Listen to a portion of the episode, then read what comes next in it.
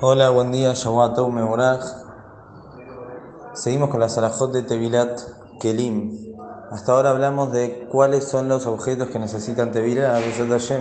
En estos días vamos a hablar de la manera de hacer la Tevilat y algunos otros detalles. La Tevilat del Keli, cuando hacemos, sumergimos en la Tevilat, debe estar completamente cubierto por el agua. Ni siquiera sirve la tevilá si la persona hizo primero una parte del keli y luego a otra. Por ejemplo, uno que tiene un keli muy grande, largo, y no lo puede meter en la tevilá. La tevilá no sirve con que lo meta primero una parte y después la otra parte. Lo va a tener que llevar a un lugar más grande o buscar alguna otra alternativa. Así también traen los jajamim que si yo tengo un keli que se se desarma, el keli lo correcto es hacerle tevilá cuando el keli está completamente armado. No meterlo por partes, sino ponerlo, eh, armarlo y luego meterlo dentro del agua.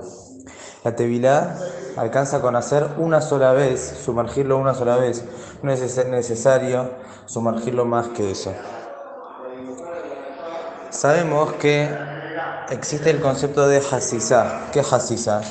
Así como cuando la persona va a la tevilá, una mujer o un hombre va a la tevilá, debe cuidarse de que no haya nada que interrumpa entre el agua y el cuerpo.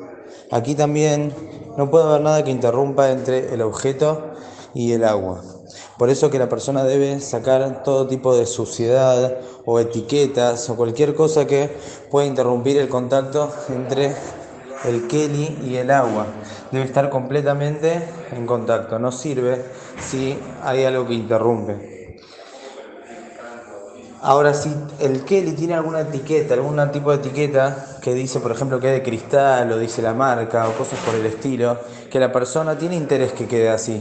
Y lo normal es dejarlo, porque eso demuestra la importancia del keli o por cualquier otra, otro interés que pueda tener la persona. Entonces, en ese caso, no es necesario que lo saque allá que hay una regla que cuando hay algo que interrumpe y es la minoría del cuerpo del objeto y a la persona no le molesta que esté, en ese caso esto no es una interrupción para la tevilá, entonces no sería necesario sacarlo. Cuando la persona mete el objeto con la mano y lo toma con la mano, también ahí aparentemente habría problema de hachicha, ya que la mano está interrumpiendo el contacto del agua con el keli, entonces ¿cómo debe hacer? Obviamente lo óptimo si la persona puede utilizar un canasto con agujeros, como suele haber en las, en las, en los entonces en ese caso es la mejor manera. Lo mete ahí y entonces el keli se va a sumergir completamente y no va a haber ninguna interrupción.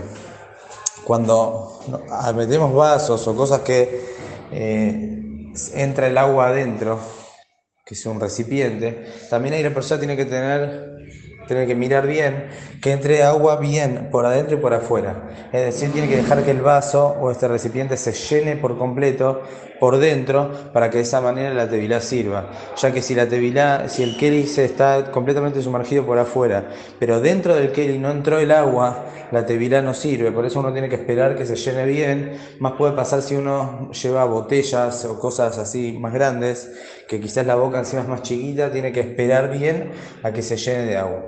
Ahora, en caso que no tiene este tipo de canasto, ¿qué tiene que hacer? Bueno, la primera opción es agarrar el keli de manera no muy fuerte, de manera muy floja y si puede soltarlo en algún momento eso sería lo mejor. Otra manera que hay es que la persona se moje la mano antes de agarrar el keli.